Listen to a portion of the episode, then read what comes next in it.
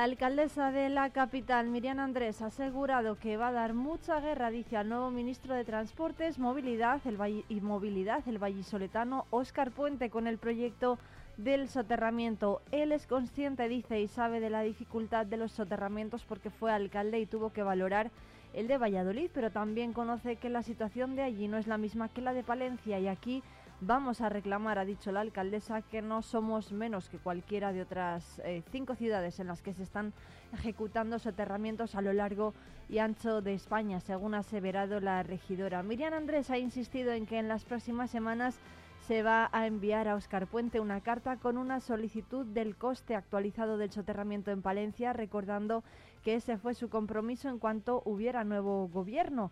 Ese ministerio tiene mucho que trabajar por Palencia, según ha recalcado la regidora, que ha hecho referencia también al proyecto de conexión de la capital con la A67. Es algo que van a reivindicar, dicen, con muchas ganas porque es una necesidad imperiosa y no se va a renunciar a ello, según ha destacado la alcaldesa, que ha pedido a Óscar Puente que sea empático con todas esas necesidades de Palencia.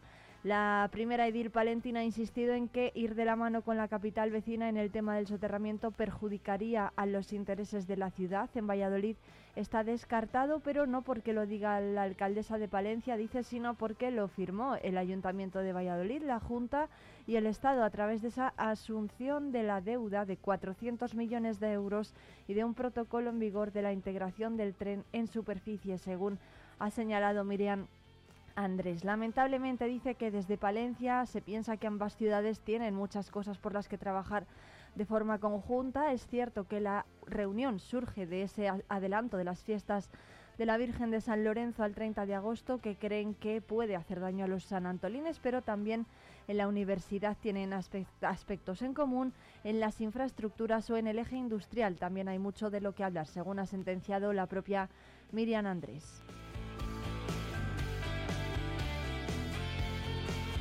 Y precisamente la plataforma en defensa del soterramiento en Palencia se ha reunido ayer con el delegado territorial de la Junta de Castilla y León en Palencia, José Antonio Rubio Miel, al que le solicitó una mayor implicación de la Administración regional en la lucha para lograr esta infraestructura, el soterramiento de las vías del tren en la capital palentina. Según ha explicado el propio Pablo Polanco, portavoz de la plataforma, es necesario que la Junta de Castilla y León se implique, como también lo están haciendo las administraciones regionales de las localidades en las que sí se están llevando a cabo este tipo de obras, como en Murcia o en Torrelavega.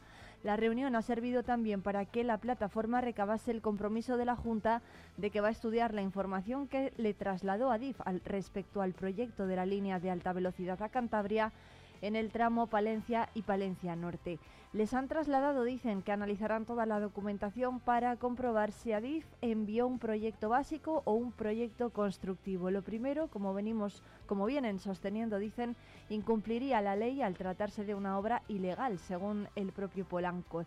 La plataforma se va a reunir hoy con el subdelegado del gobierno, Ángel Miguel.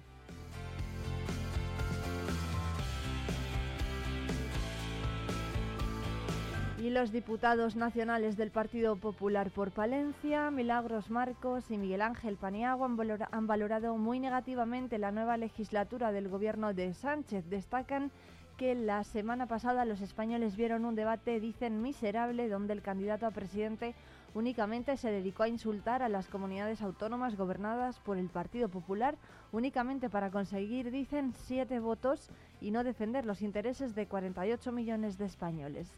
Sánchez dicen que quería que se fuera generosos, pero no con los españoles, sino con un prófugo de la justicia, dicen los populares, y con personas que aún delinquiendo con los delitos más graves que se pueden cometer contra la unidad de un país, les va, se les va a perdonar esos eh, delitos. Los diputados nacionales aseguran que no van a consentir que Palencia pase a ser una provincia de segunda, no van a consentir, dicen, que las inversiones que ya están comprometidas con Palencia se vayan a otras comunidades para pagar su chantaje, dicen los desde el Partido Popular.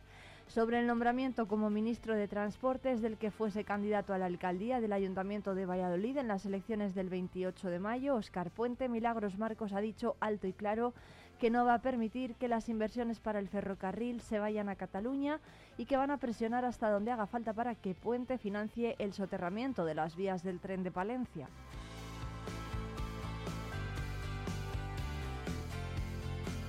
Y la consejera de Movilidad Transformación Digital y Transformación Digital, María Corral, ha visitado ayer las empresas Gametrans e Inmapa en Villamuriel de Cerrato, acompañada por el alcalde Roberto Martín y el delegado de la Junta, José Antonio Rubio. Durante la visita ha tenido oportunidad de conocer la actividad que desarrolla la empresa Gametrans, principalmente ligada al ámbito de la automoción dentro del parque de proveedores de Renault, donde ha invertido más de 25 millones de euros, y al del café en colaboración con Seda. OFI, para la que mueven más de 20.000 toneladas al año. La consejera también ha visitado la empresa Inmapa para conocer la tecnología de vanguardia que desarrollan sectores como la aeronáutica, la automoción o el ferrocarril. Refiriéndose a las ayudas al sector del transporte, la consejera ha explicado que la Junta ya ha concedido a fecha 16 de noviembre casi 20 millones de euros de los más de 33,9 con los que están dotadas las dos convocatorias de ayudas dirigidas a empresas privadas del sector del transporte, tanto de viajeros como de mercancías, y centradas por un lado en la renovación de las flotas y por otro en la digitalización. En el primer caso, compuesta por un total de cinco líneas diferentes, como son el achatarramiento de vehículos, la adquisición de vehículos de energías alternativas bajas en carbono, el retrofit o la modificación del sistema de propulsión de los vehículos, la implantación de infraestructuras de recarga de vehículos eléctricos y la adquisición de semirremolques para autopistas férreas, el global de la subvención contempla, contempla 28,6 millones de euros y ya se han concedido casi 20.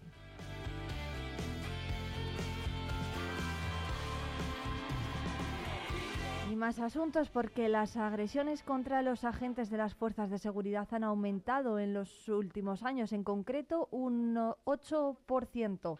Este respecto al ejercicio anterior hasta alcanzar las 16.600, una cifra que podría superarse este año porque solo en sus ocho primeros meses ya se han contabilizado 11.300 en toda España. Así se desprende de los datos facilitados por el Gobierno en una respuesta parlamentaria a las diputadas del Partido Popular Isabel María Borrego y Ana Belén Vázquez. En lo que a Palencia concretamente se refiere, teniendo en cuenta que, que tanto la capital como la provincia están consideradas como seguras y tranquilas, los datos son preocupantes a tenor de las cifras recogidas y facilitadas a través del sistema estadístico de criminalidad del Ministerio de Interior. Así las cosas, el número de agresiones que se registraron en Palencia en 2022 y que tuvieron como víctimas agentes de la Policía Nacional y de la Guardia Civil asciende a 81. Es el doble de las que se registraron en 2021 cuando se totalizaron 42. Una cifra ya muy alta teniendo en cuenta que en 2020 el número de atentados a los agentes de la autoridad sumaron 29. Y asimismo, el sistema estadístico de criminalidad recoge también que en los ocho primeros meses de este año ya se han registrado 43 agresiones. Por todo ello, los guardias civiles y policías nacionales reclaman el endurecimiento de las penas a los agresores de agentes de la autoridad y el aumento del material necesario en defensa y protección ajustado a la situación actual.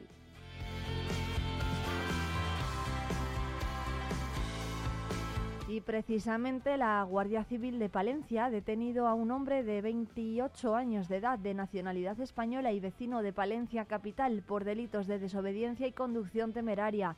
A las seis y media de la mañana del pasado domingo, en la localidad de Venta de Baños, una patrulla de la Guardia Civil observaba cómo un turismo no se detenía ante una señal de stop. Tras darle el alto, el vehículo infractor aceleró en dirección a Tariego de Cerrato, continuando hasta Cebico de la Torre, donde accedió a una calle sin salida. Entre las localidades de Venta de Baños y Cebico de la Torre, el conductor realizó una conducción claramente temeraria, circulando a una velocidad superior a la reglamentaria establecida, invadiendo reiteradamente el carril contrario y no haciendo caso de las señales viales, poniendo en grave riesgo la integridad física tanto del resto de ocupantes del vehículo como de los demás conductores, a lo que se debe sumar la existencia de niebla, por lo que no se garantizaba una correcta visión de la carretera.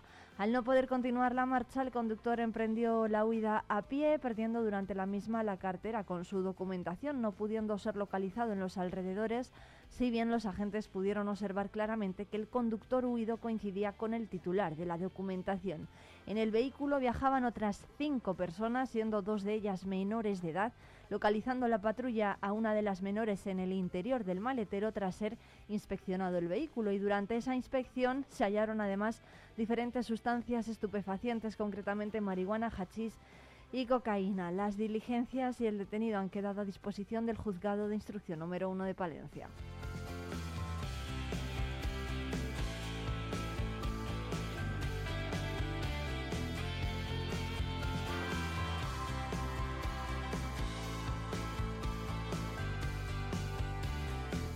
Y Alba de los Cardaños ha ganado el concurso de Mi Pueblo es el Mejor. Los accesit han sido para Usillos y Boadilla del Camino. Alba de los Cardaños se proclamó ayer vencedor de la decimoséptima edición de Mi Pueblo es el Mejor, el veterano concurso que organiza Diario Palentino con el patrocinio de la Diputación de Palencia y la colaboración de Supermercados Gadis y la 8 Palencia. Se cierra así una edición de récord en la que han participado 86 localidades cuyas fotografías se han publicado en la contraportada del decano de la prensa provincial entre el 1 de agosto y el 23 de octubre.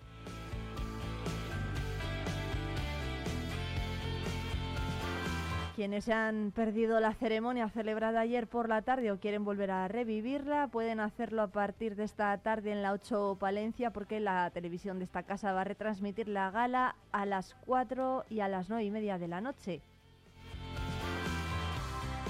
también el miércoles a las 11 de la mañana. Son las 8 y 12 minutos. Saludos de quien les habla, Irene Rodríguez, que hasta las 12 les va a acompañar en directo en la 90.1 de la FM Palentina, en un día en el que vamos a tener cielos parcialmente despejados en Palencia Capital, con termómetros que se van a mover entre los 3 y los 11 grados de máxima.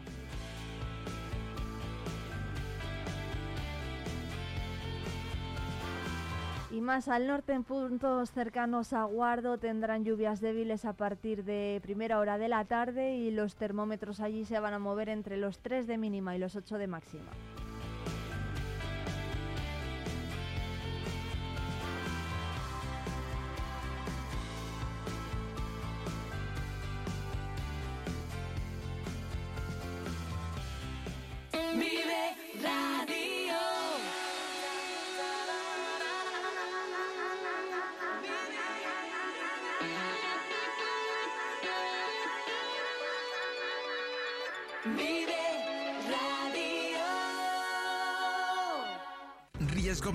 Tu taller de carpintería metálica, aluminio y hierro. También automatismos de puertas. Riesgo Metal, en calle de los Bordadores 20, Valencia.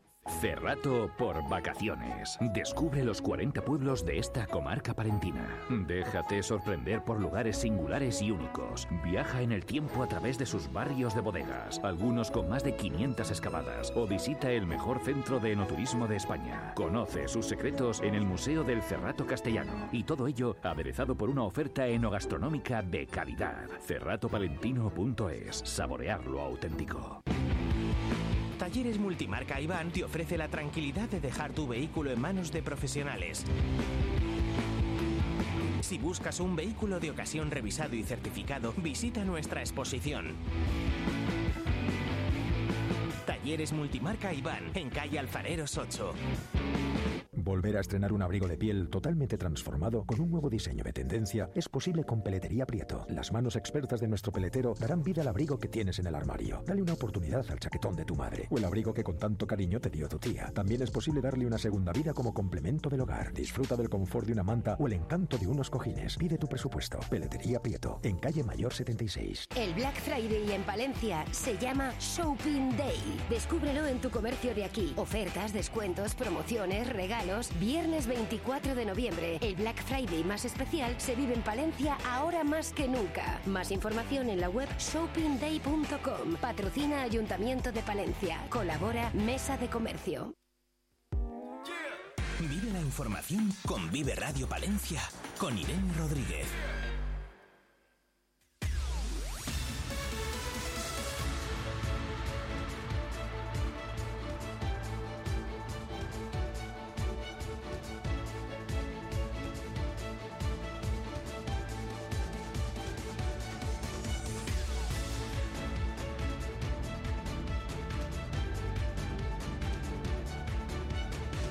Los jueces palentinos han pedido la no injerencia de unos poderes del Estado en otros, uniéndose así al comunicado de las cuatro asociaciones de jueces, que rechazan cualquier tipo de judicialización de la política.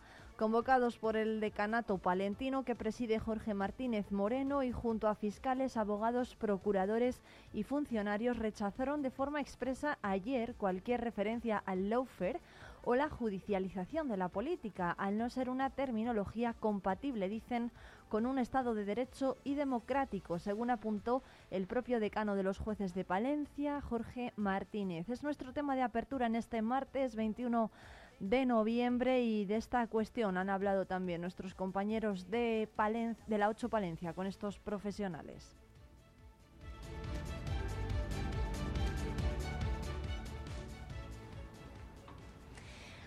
Ayer todos los operadores jurídicos de Palencia estaban convocados a una concentración para sumarse a ese comunicado conjunto que emitieron pues magistrados, fiscales, jueces, las cuatro asociaciones de jueces de todo el panorama nacional en contra de algunos términos de ese pacto entre Junts y Pedro Sánchez, del gobierno. Estamos con el juez decano de Palencia, con Jorge Martínez, para hablar pues, de esa concentración. Hola, ¿qué tal, Jorge? Hola, buenos días.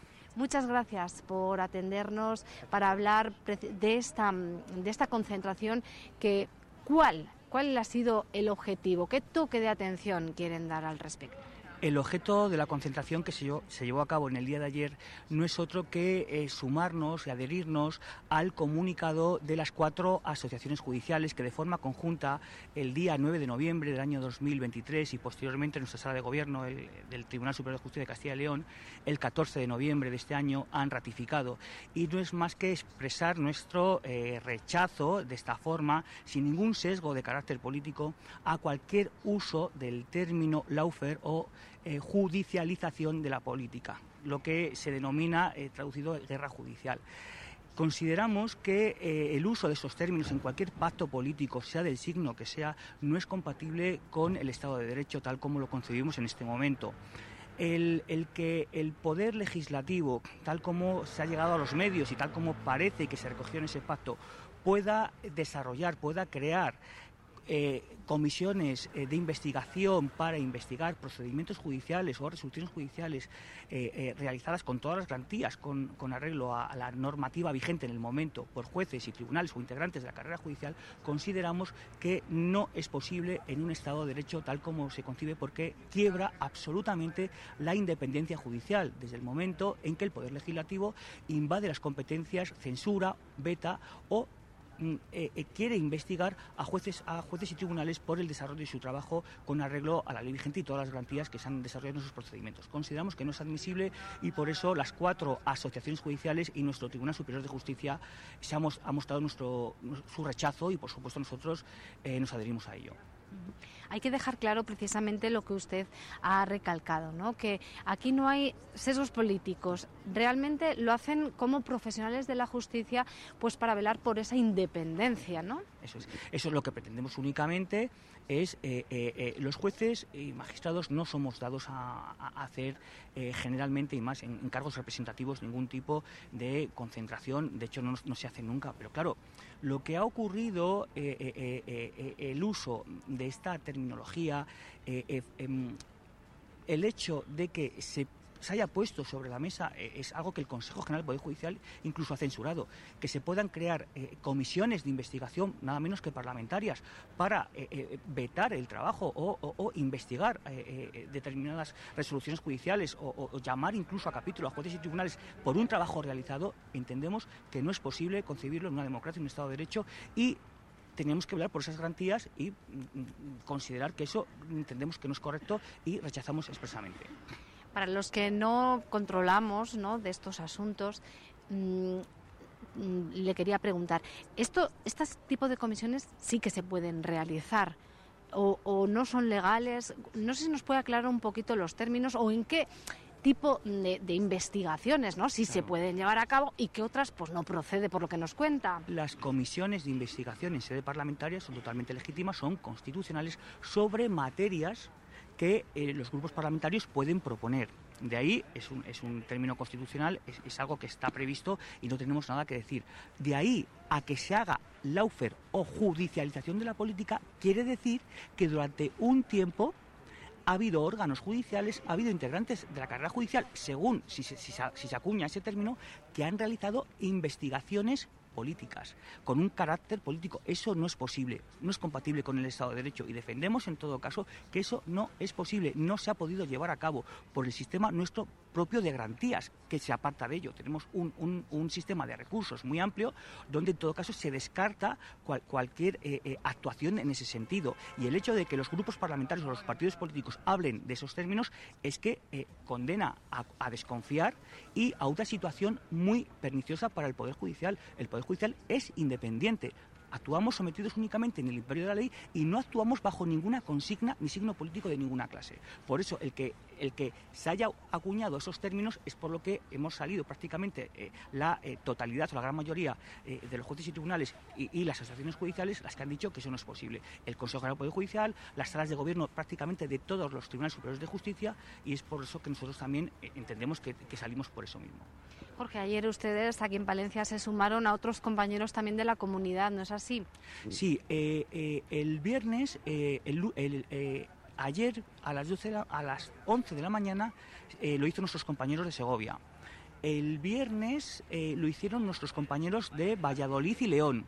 Y luego el jueves eh, creo que otros compañeros mm, de toda la geografía española y más concretamente en nuestra comunidad autónoma estamos pues bueno un poquito ahí haciendo visible de que eso no es posible, de que eso no es compatible. Aparte del desprestigio que da al propio Poder Judicial en el ámbito de la Unión Europea, eso no es admisible si queremos ser pues, un Estado de Derecho pleno con todas las garantías integradas en la Unión Europea, no es posible eh, eh, eh, desprestigiarnos así de esta forma y sospechar unos poderes sobre otros, porque no es posible.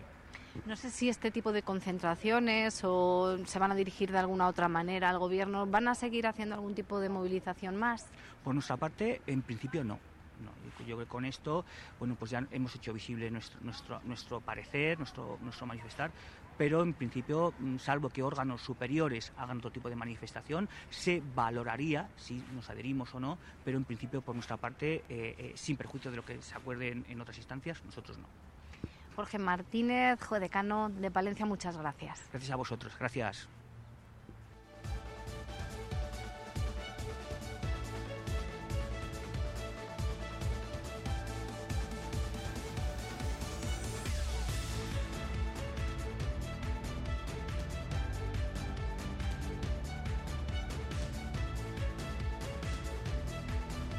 Así llegamos a las 8 y 24 minutos de este martes 21 de noviembre. Ya tenemos por aquí a los tertulianos que van a analizar este asunto, ¿eh? el de la judicialización o no de la política, lo he dicho bien, judicialización. Emilio Negro, buenos días, ¿qué tal? Buenos días, ¿qué tal? Bueno, Pues muy bien, muchas gracias por venir, como siempre, que sabemos que a ti también te gusta la radio. A Emilio Negro le va a acompañar hoy Fernando Martín Aduriz. ¿Qué tal? Buenos días. Muy buenos días. Bueno, ¿cómo estáis? Lo primero. Eh, acelerados ya, desde por la mañana. Fernando, casi no llegas a la tertulia. te vamos a citar media hora antes. Sí, sí, sí. No puede ser. es que algunos trabajamos desde muy pronto. Sí, ¿no? Eh, por eso. Los de la radio también. En la radio también, sí, sí. Bueno, escuchábamos a mm, nuestros compañeros de, de la Ocho Palencia, Cristina Pastor, hablar con algunos de los jueces que se eh, manifestaron ayer para pedir que no se judicialice la política y manifestarse. Manifestaron en la Plaza de los Juzgados contra el texto ¿no? de, legal de la amnistía. ¿Qué les parece a Emilio Negro y a...? Un desvarío. Eh, eh, parece un oxímoron decir que no se judicialice la política. Vamos a ver. Y tampoco que no se politice la, la, judicatura. Vamos a ver. Pero ¿cómo no se va a politizar la judicatura si no hay nada más político que la judicatura? ¿Qué, definición de política manejan estas gentes? La polis es la ciudad. Todo lo que se hace en la ciudad es política. Abrir un comercio,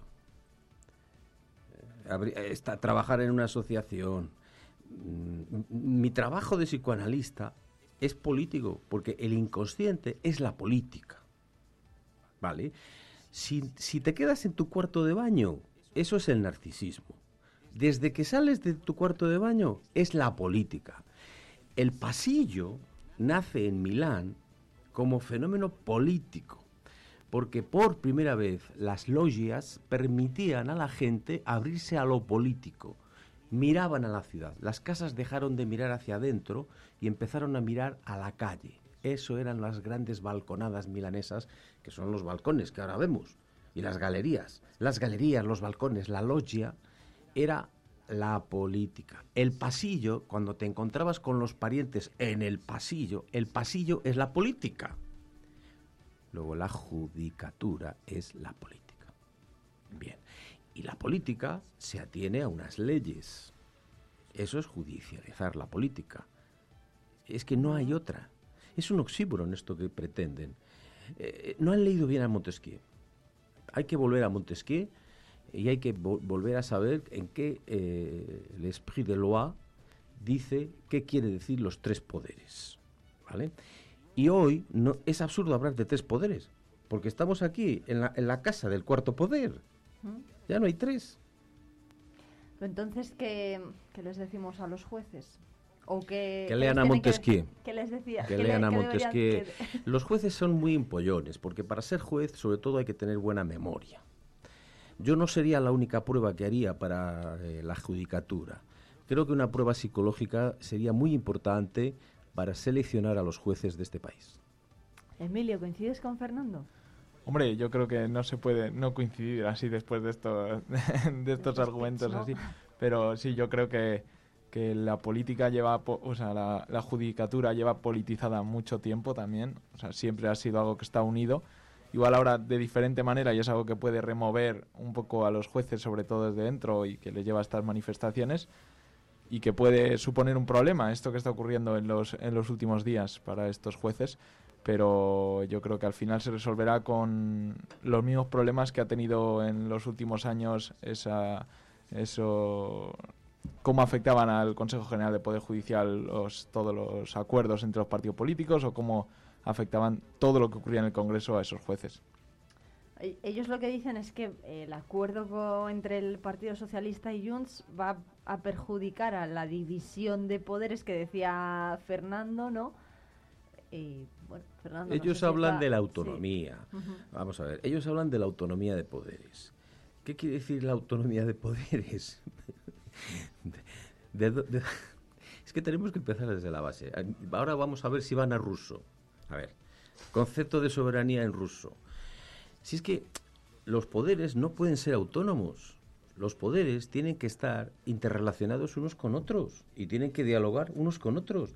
Y además unos tienen que elegir a otros. Eh, eh, eh, es así. El, poder, el pueblo elige al poder legislativo. El poder legislativo nombra al poder ejecutivo. ¿Cómo se eligen los jueces? Entre sí. ellos mismos. no, no puede ser. La soberanía emana del pueblo. Es decir, que no hay... O sea, cuando dicen la judicatura de Palencia apela a la autonomía de los poderes del Estado. O sea que, mm, ¿qué quiere decir autonomía? Bueno, que, que, que el juez no se puede afiliar a ninguna asociación judicial, que las asociaciones de jueces no son políticas, que no hay asociaciones de derechas y de izquierdas. Ahora nos van a vender esto.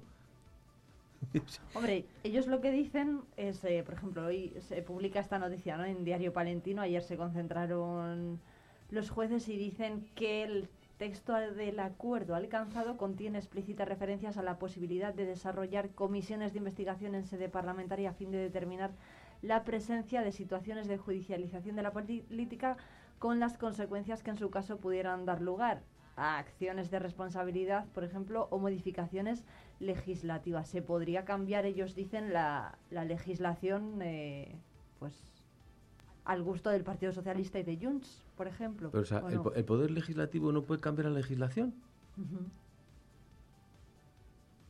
Si no puede cambiar el Poder Legislativo la legislación, ¿quién la puede cambiar? entonces es lícito, bueno, lícito, ético, pensáis positivo para, para el país que se haya alcanzado este acuerdo. Fernando y Emilio. ¿El, el acuerdo dices de...? El acuerdo de investidura, sí.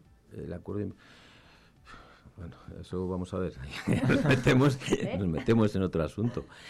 Bueno, eh, yo recuerdo, era muy joven, eh, cuando nos hicieron a todos los universitarios, o a muchos universitarios de Madrid, participar en la, en, el, en, la, cocina, digamos, de la ley para la reforma política de Adolfo Suárez.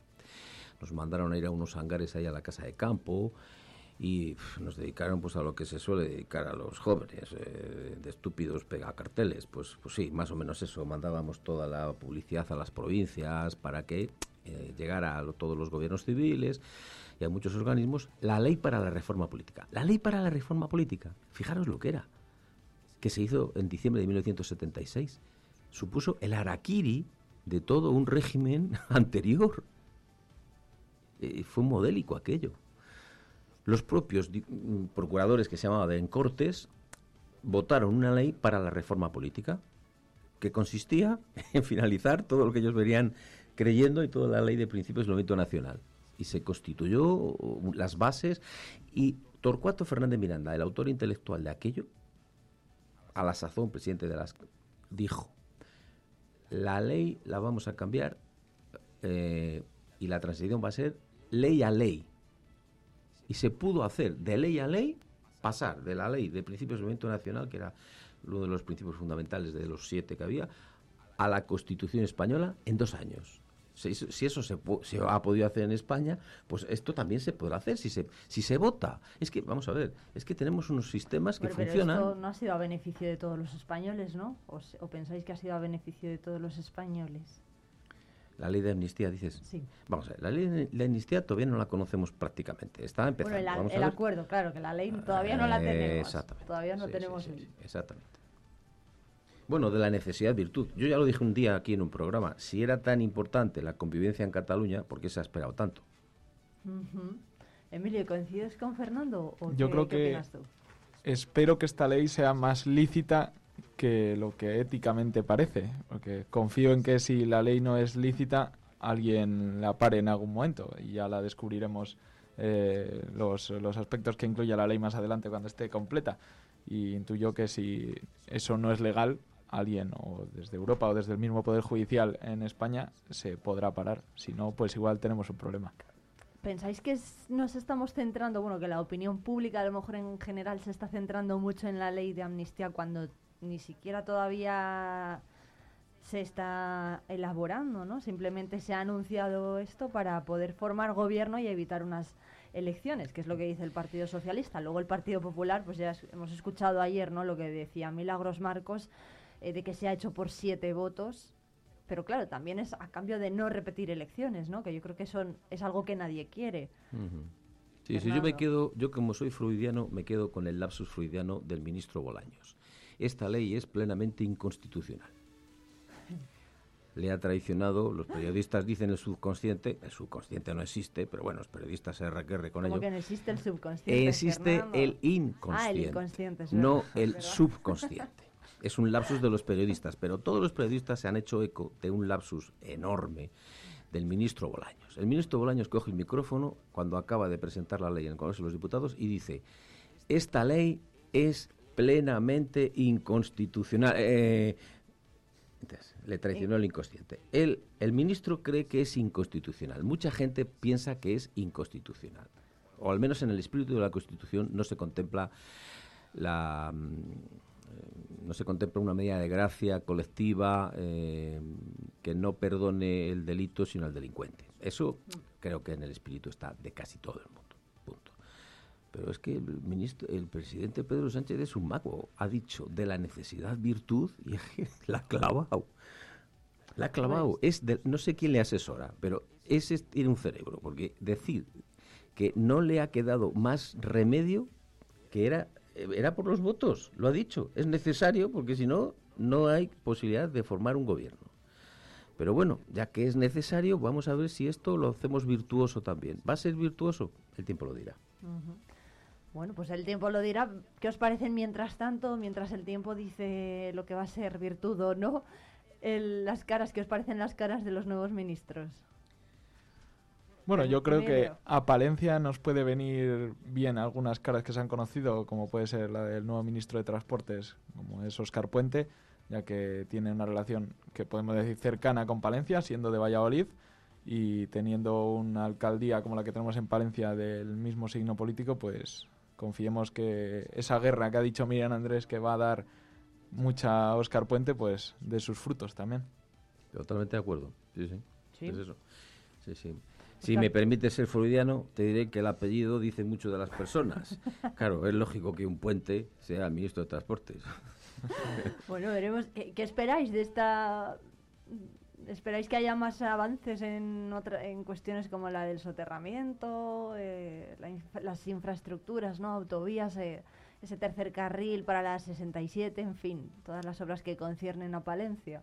Espero que por lo menos se intente y se pelee y se lleve a las necesidades de Palencia al Congreso y a esos ministros para que por lo menos decidan y tomen la decisión de si quieren llevar a cabo esas cosas para Palencia o no, y no que estemos abandonados como ha podido ocurrir desde hace unos cuantos años. También viene bien que esté Ana Redondo en igualdad. Eso ha sido muy bien recibido por un amplio sector del feminismo. El, el- que conoce un poco los entresijos del Ministerio de Igualdad dice que la mitad de los funcionarios querían pedir el traslado, porque las relaciones con la ministra Irene Montero no debían de ser muy halagüeñas. El carácter de tal mujer eh, no debía ser muy querido por los funcionarios y esta mujer va a pacificar un poco el ministerio. Eso siempre es muy bueno para, para la cosa. ¿Qué, qué opináis de los que se quedan? Eh, Margarita Robles, Nadia Calviño, Yolanda Díaz, Teresa Rivera, María Jesús Montero. Un ejemplo de judicialización de la política. Dos jueces al frente de dos ministerios de Estado, el de Defensa y el de Interior. El juez Marlasca y la juez eh, Margarita Robles, ¿eh? que fue secretaria de Estado de Justicia con Zapatero, recuerda. Es decir, que ahí hay dos jueces, dos representantes del sistema del poder, del poder judicial ahora en el poder ejecutivo. ¿Veis cómo es que es que no se puede poner puertas al, al cielo? Hay, entre los nuevos están eh, Mónica García en Sanidad y Ernest Urtasun en Cultura. ¿Qué os parecen estas dos figuras? Que estos sí son nuevos y además tienen carteras pues también bastante importantes. Bueno, más allá del signo político, de lo bien que te pueda parecer, que tengamos una ministra de Sanidad que haya trabajado de ¿Quién, ese, de ese ámbito, que creo que es médica, si mal no recuerdo. No es solo eso, es que es anestesista. Así que un poco de anestesia Aquí faltan anestesistas. No en nos va a venir mal, ¿no? Faltan anestesistas, sí. Bueno, pues veremos a ver qué, qué, qué tal, ¿no? ¿Qué tal lo van haciendo estos nuevos ministros? Desde luego al Partido Popular no, le, no les ha gustado nada esta propuesta y Podemos se ha quedado fuera y lo ha criticado mucho Yone Belarra. ¿Qué os parece que Podemos se haya quedado fuera? Yo creo que es la sentencia final a un partido político que ya estaba en decadencia, podríamos decir, y yo creo que igual le podemos dar por desaparecido. Es increíble la jugada, la, ¿cómo lo dicen los mecánicos? La 13-14. la 13-14 que le han hecho a Podemos. Boh. Si sumar va por un lado y Podemos va por otro, era un desastre, porque la- el electorado no, no, no, no, da para tanto en la izquierda, en la extrema izquierda. Eh, entonces han tenido que meter a Podemos. Costó mucho enhebrar el pacto. Cuando ya les tienen dentro, ahora les dicen, te vas afuera. Es, es- es- es el juego entre la intimidad y la extimidad. Y entonces es, es que yo creo que tienen que estar de los nervios. Han hablado de irse al grupo mixto, pero no interesa por un tema de pelas. De pelas no, de euros. Eh, y entonces van a hacer campaña contra Sumar con el dinero de Sumar. Va a ser interesante. Esa pelea, esa pelea interna entre Sumar y Podemos va a estar muy interesante. ¿Por qué pensáis que siempre, bueno, que la izquierda siempre parece que se está mm, peleando? ¿no? Porque el- la derecha, vale, tenemos ahora dos partidos, no Vox y, y Partido Popular, pero bueno, están muy diferenciados, ¿no? Y en cambio parece que en la izquierda siempre ha habido, pues esa eh, mezcolanza, ¿no? De figuras y también de formaciones y al final encima siempre parece que una se desintegra en detrimento de la otra. eh, ¿Por qué pasa esto? ¿Pensáis en la izquierda?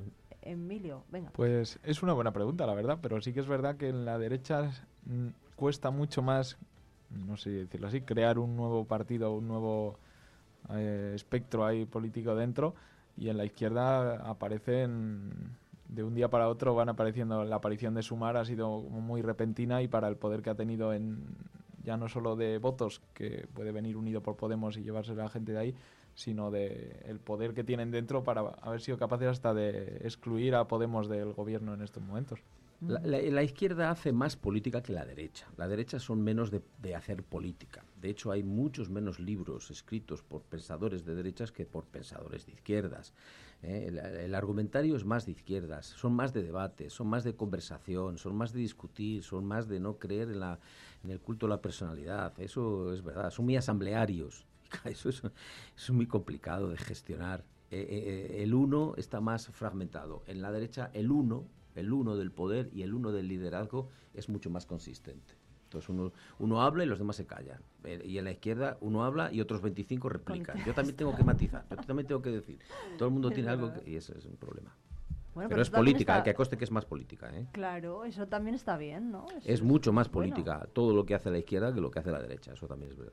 Bueno, pues veremos a ver qué, qué ocurre. Una cosa que desde luego se parece que se está apaciguando es el tema de las protestas eh, por algunos sectores de la derecha al frente de algunas sedes eh, del Partido Socialista, que también las hemos tenido en Palencia y además es que las agresiones han aumentado en el último año el doble en Palencia que en 2021. Eh, hemos conocido datos estas, eh, en, esta última jornada del 2022 y las agresiones han- se han duplicado respecto a 2021. ¿Qué os parece? Bueno, una, un aluvión de agresiones es el- la que hemos tenido pues estos días, ¿no? A raíz de, de las protestas eh, por la ley de amnistía. Emilio. Hombre, yo creo que está todo relacionado con esa polarización que está viviendo la sociedad en general y pues eso se ve no solo en las no solo en el día a día, sino también pues en datos como estos de las agresiones a los a las fuerzas y cuerpos de seguridad. sí. Una vergüenza, eh, me parece fatal. Ge- Gente además que habla de, res- de, de elogio siempre a las fuerzas a tal, se les llena la boca con ese elogio, pero yo creo que hay un, eh, es el sector más descerebrado de la derecha. ¿eh? Al final siempre se quedan los brutos. Ujú. Sí. ¿Por qué pensáis que se quedan los brutos? Claro, porque es esto lo que les gusta, les gusta esta cosa de decir barbaridades y, y ser tabernarios. eh, yo no les veo leyendo a Montesquieu, eh, eh, yo no les veo a discutir matices Mucha de la gente tiene que leer a Montesquieu, ¿eh? según Fernando Martínez. No, no, no, no, no, están perdidos. Tenemos un, un- un amplio sector de, de descerebrados. ¿eh? Y yo, yo estoy muy preocupado por los universitarios. Los universitarios no leen. Yo cuando les digo, ¿qué estás leyendo? Dicen, nada. ¿Por qué? Pues estoy estudiando. En, nos- en nuestra época, los universitarios, es que estábamos todo el día comprando libros, es verdad. ¿eh? Emilio, ¿qué estás leyendo? Tú que eres casi, casi universitario. Bueno, Emilio, Bueno, no- casi, no eres casi. universitario, pero casi. ya se ha acabado, ¿no? Pues ahora yo creo que no estoy leyendo nada en estos momentos. es, es, es, ex universitario, está agotado de todos, los, de todos los apuntes que se ha tenido que leer en esa fábrica de expedir títulos en que se ha convertido la Universidad Española, un desastre total, un, un, lugar que está lleno los, los, los sótanos, lo, lo decía el otro día que di una conferencia sobre esto, sobre el discurso universitario que tiene un, como el imperativo categórico kantiano, ellos tienen la idea de el, te obligo a saber, eh, se quejan los profesores, eh, yo veo a gente, en fin, veo a dos catedráticos, veo a un profesor importante, bueno, me cuentan cosas como que están llenos los sótanos de tesis doctorales, que no lee nadie, que se presentan el día del esto y se acabó. Eh, todo su pobre recorrido ahí eh, agota. Es una fábrica eh, muy especial, la fábrica universitaria. Que lo digamos en Palencia, que fue la primera universidad de España, es verdad. Muchos dicen que había que volver al trivium y al cual. O sea, que, quiere decir que hay que volver a lo, hay que volver a los orígenes. Es que es cierto. Al gusto por el saber al gusto por la, por, por, por la divergencia, a, a leer. A... Emilio, ¿tú qué opinas de, de, esto que está diciendo Fernando? Yo creo que eh, es verdad que a lo mejor los universitarios, yo cuando estudiaba, que todavía estudio, ¿eh? pero en la universidad es verdad que se, a lo mejor se podía leer o podías leer mucho más de lo que leías, pero también va dentro de cada uno, ¿no? O sea, luego cada uno es libre de leer más o menos Sí, y de eso elegir también, un volumen o, o otro y desde luego que hay gente que también lee mucho, ¿no? Sobre Sí. todo en periodismo, pues siempre se nos decían muchos títulos, ¿no? En plan, ah, lecturas obligatorias o voluntarias, esta, esta, esta, esta. Yo creo que está lo típico de que no leemos ni los que nos gusta leer. De que hablas con gente y dice, ah, a mí sí que me gusta leer, pero es que ahora no tengo tiempo, no puedo, no... Es que no, no encuentro el momento. Dices, si no leen los que nos gusta leer o los que les gusta leer, pues los que no les gusta ya ni te cuento.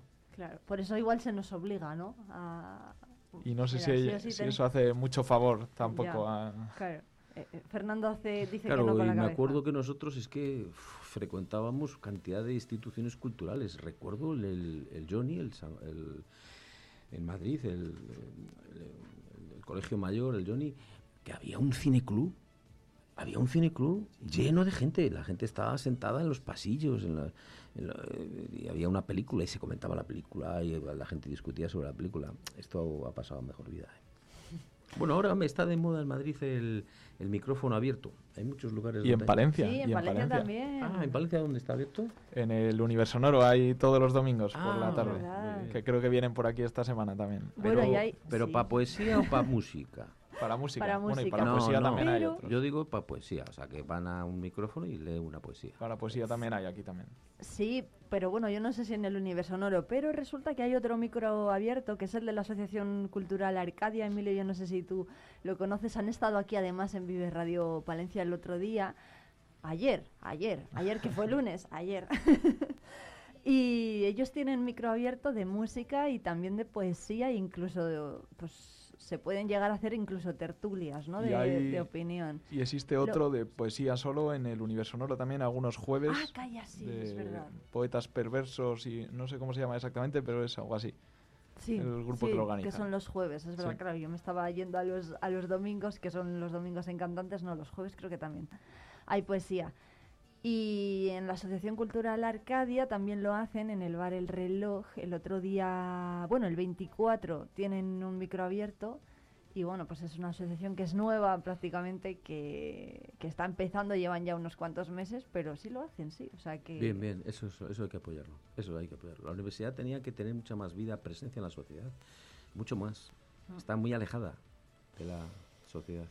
Bueno, no sé si leer les va a los jóvenes palentinos lo que sí les gusta es ir de compras. ¿Vais ahora al Shopping Day? Al Shopping Day, que va a ser... Va a haber ahora, ¿no? Sí, el, el 23 empieza, del 23 al 25. Ujú. Una gran cosa, para el comercio palentino sobre todo. ¿Te parece bien, Fernando? Muy bien. ¿Tú lo apruebas?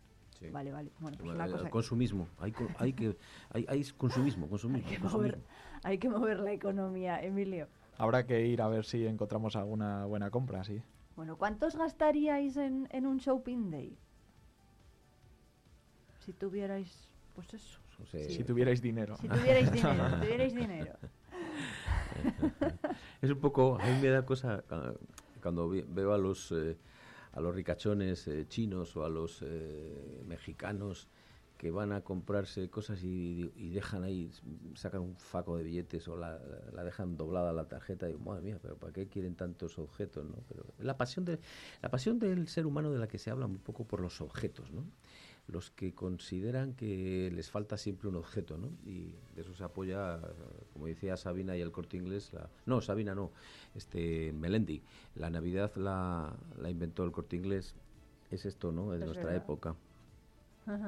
Bueno, voy a poner unos anuncios y, y me decís, bueno, no me queréis decir cuántos vais a gastar en, en el Shopping Day, pero bueno, cuántos vais a gastar en lotería. Idlo pensando y, y ahora me lo decís.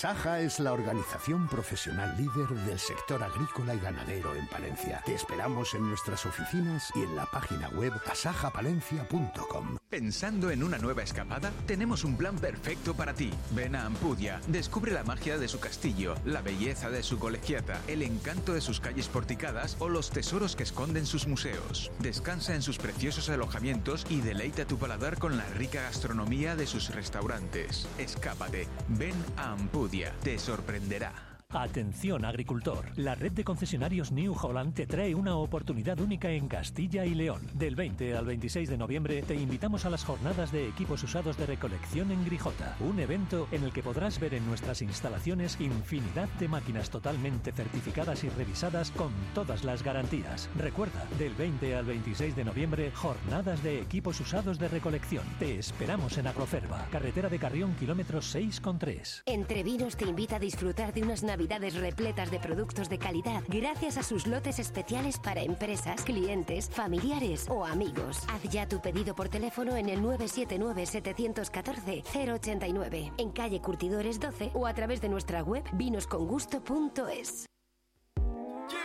Vive la información con Vive Radio Palencia, con Irene Rodríguez.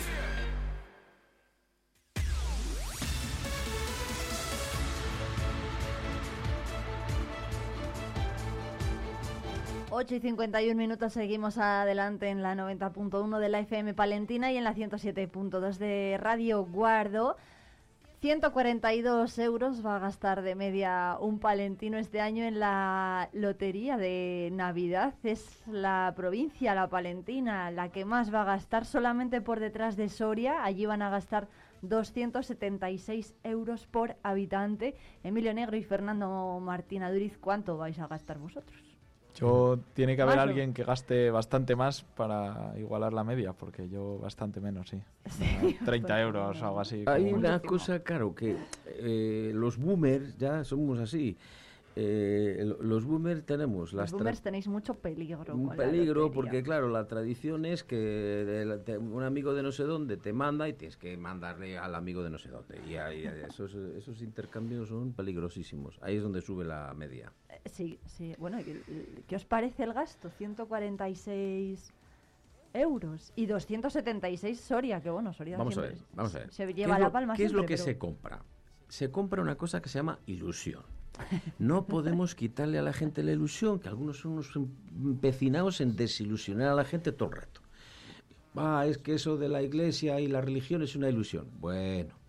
¿Qué es que eso de la lotería es una ilusión? Bueno. ¿Qué es que el ajedrez es una ilusión? Bueno, cada uno se engaña con lo que puede. Otros se engaña con el Real Madrid y otros se engaña con el Palencia Th- Th- Thunder de baloncesto. Y son bobadas, nos engañamos con bobadas. El niño de párvulos se ilusiona con el Babi. Lo malo es que te ilusiones a los 50 con un Babi. Eso sí. Pero la ilusión es eso. Eh, Entonces, pues, la gente compra pues porque tiene la ilusión de que toque. Y lo, ha- y lo han vendido muy bien los vendedores de lotería. Lo llaman la ilusión, la ilusión de cada día, todo eso. Bueno, claro, pues que es una ilusión. ¿Y el amor qué pasa? ¿Que el amor es una cosa eh, dura? El amor es una cosa fragilísima, es una ilusión. Y ale, quítale a la gente la ilusión del... Dile que el amor es eh, esperar que otro te dé lo que te falta cuando nadie te va a dar lo que te falta. Ale, vete por ahí haciendo esa publicidad. Eh, te, te- te tiran tomates. Eh, Pero ¿cómo le vamos a decir a la gente que no se enamore? Hombre, hombre, por favor. Pues esto es igual. La lotería pues es, es un enamoramiento de que ya te sueñas con ¿y qué hago con el dinero? y todo, no sé qué. Lo cual es un desastre, porque cuando te dicen a los que les ha tocado qué han hecho con ese dinero al año siguiente, ves que es un desastre. Porque es un desastre, pero ese desastre no hay que pensar. Lo que hay que pensar es que tú lo vas a organizar mejor. ¿eh? Pues, Bueno, habéis visto el... Yo creo que tampoco es eso, ¿no? Que eh, más allá de que la gente se haga ilusiones con lo que nos va a tocar, es compartir el décimo, ¿no? Y, y si toca algo, pues oye, tomarnos algo juntos. Exactamente. ¿no? ¿Habéis visto el anuncio de la lotería que, que va un poco por ahí este año? no, este año no lo he visto. Yo este año entero no lo he visto todavía, he visto visto, la ¿no? versión corta. Lo solo. estamos escuchando de fondo, bueno, es una chica que, que la, la dicen siempre, ay, ocúpate, puedes llamar a fulan, a fulanito, eh, o ay, es que me puedes hacer este recado, me puedes comprar el décimo, me puedes comprar el décimo, le dice, a su, le dice su padre, ¿no? Y al final eh, dice, "Oja- ojalá desapareciera todo el mundo. Y desaparece todo el mundo. Y al final, pues bueno, no, voy- no voy- no voy a contar tampoco lo que pasa, pero Ah, ¿y se viene a decir sola? que... Sí, bueno, eh, en una parte del anuncio se queda sola, pero bueno, luego ya veréis lo que pasa, ya veréis lo, lo voy a bajar, ¿eh? para que la gente en casa lo, lo vea y no hacer spoiler. pero viene a decir que lo importante es tenernos, ¿no? Que, el- que la gente se tenga y que los amigos se tengan. Sí, sí, Más allá de lo que pase con el décimo. Ese- que- ese- es la metáfora del puercoespín. Nos necesitamos mucho los unos a los otros. Como el puercoespín. Entonces, como tiene frío, se acerca. Pero el puercoespín se pincha y se tiene que alejar. La goma es lo que hay que hacer con los seres humanos. Es lo que decía Lord Byron. Salgo a la calle a renovar mi apetito de soledad. Cuando ya estoy en la calle con muchos, digo, "Joder, voy para casa a mi biblioteca, que me han amargado. Este me ha dado una desplante, el otro no me ha saludado, el otro me ha dicho una cosa que no quería ir y me voy para mi soledad. Pero tenemos que hacer siempre ese juego de presencia-ausencia con la amistad y con los demás. Bueno, bueno, pues eh, 142 euros de media se van a gastar los palentinos en lotería y 730 de media en Navidad. Esto más la lotería, pues a, a algunos se le va la nómina. ¿Qué os parece esto de 730 euros? Era una- un dato que publicaba ayer Diario Palentino. No es tan Y- difícil y- llegar a los 730, ya te lo digo. ¿qué dices? Pero no ves que que la Depende gente para quién, depende para quién. está comprando la Navidad, la lotería, todo el año. Porque yo lo veo por ahí, que en todos los sitios hay, ya hay lotería de Navidad, pero te lo están diciendo en junio. Sí. ¿sabes? Yo Ahora, que- la edad, eh, es verdad, el sector de la pirámide de población que es comprador de lotería, los jóvenes universitarios no. Eso ya te digo yo que no. Bueno, ya- ya- ya participaciones creciendo. pequeñas, ¿no? Sí, algún amigo, algún favor ahí.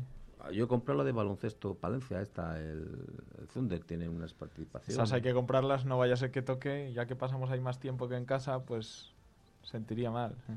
¿Ves? ¿Ves No cómo vaya, a no vaya a ser que toque, que dice Emilio, me ha gustado.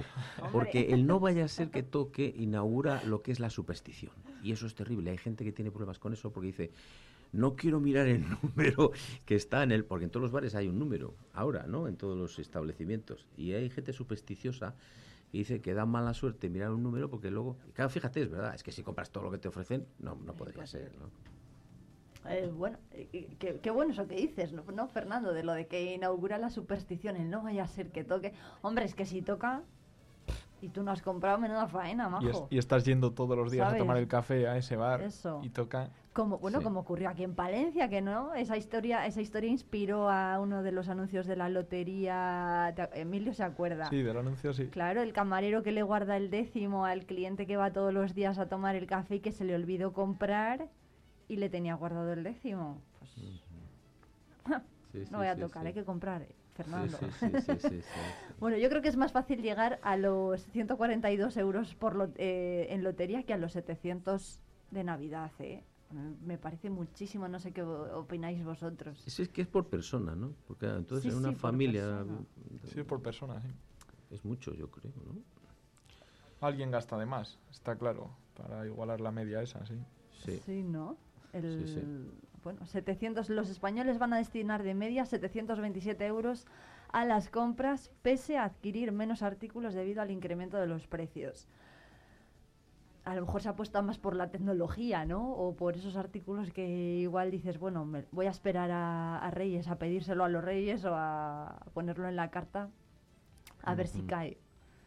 Hombre, ¿Qué Navidades es una época de muchas compras y muchas de esas compras que se han ido guardando durante el año y que se necesitan o que son caprichos se acaban realizando en Navidad también, así que pues ese dinero sube. Por eso. Bueno, bueno, pues, eh, pues nada. Oye, que, que muy rápidamente, ayer eh, se celebró la gala de mi pueblo es el mejor. ¿Qué os parecen las fotos que se han publicado durante Uh, el verano en me el he quedado diario? asustado con la de Alba de los Cardaños. Eh, con lo ¿a que me sí? gusta a mí ese pueblo, las veces que voy y paro, no sabía que había, que había ganado Alba de los Cardaños. Qué foto más bonita. ¿A que sí? Es una pasada, sí, sí.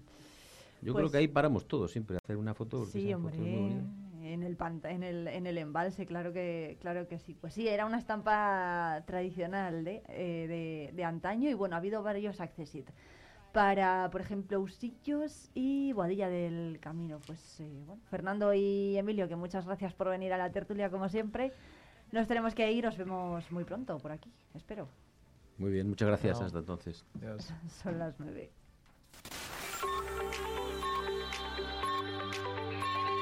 Vive Radio. Son las 9 de la mañana. Palencia 90.1